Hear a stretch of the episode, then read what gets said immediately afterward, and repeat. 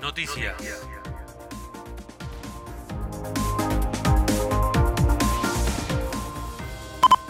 Jornada de vacunación en el gimnasio de Chacra 2.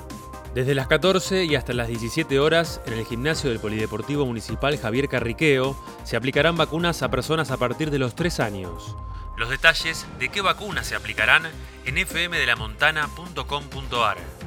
Al mismo tiempo, hoy comenzará a aplicarse la tercera dosis de vacunas contra el coronavirus a mayores de 50 años que hayan recibido el esquema completo de Sinopharm.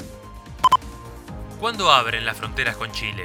Todavía no hay fechas exactas para habilitar los corredores seguros con el país vecino, pese a que desde la Dirección Nacional de Migraciones aseguraron que reciben 40 consultas diarias de personas que quieren cruzar la cordillera. Los pasos fronterizos que unen Neuquén con Chile no están abiertos porque la provincia no ha decidido implementar esos protocolos, dijo Gustavo Sueldo, delegado de Migraciones Neuquén. Nacionales.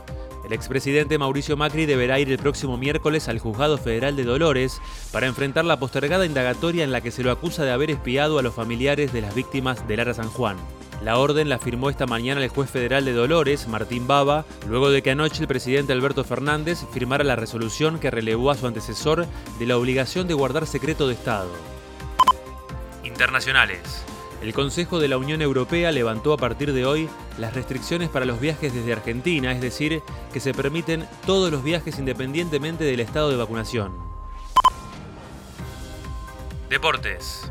El encuentro del próximo 16 de noviembre entre Argentina y Brasil en el Estadio Bicentenario de San Juan contará con 25.000 lugares disponibles, el 100% del aforo, según informó hoy la Asociación de Fútbol Argentino. Liga Profesional de Fútbol. Hoy comienza la decimonovena jornada con dos encuentros. Racing recibe en Avellaneda Defensa y Justicia 19 horas y Argentinos hará lo propio en Paternal ante Lanús 21 a 15. El tiempo en San Martín. La Autoridad Interjurisdiccional de Cuencas anuncia cielo parcialmente nublado para el resto de la jornada. Mañana sábado, tiempo inestable por la mañana con cielo cubierto.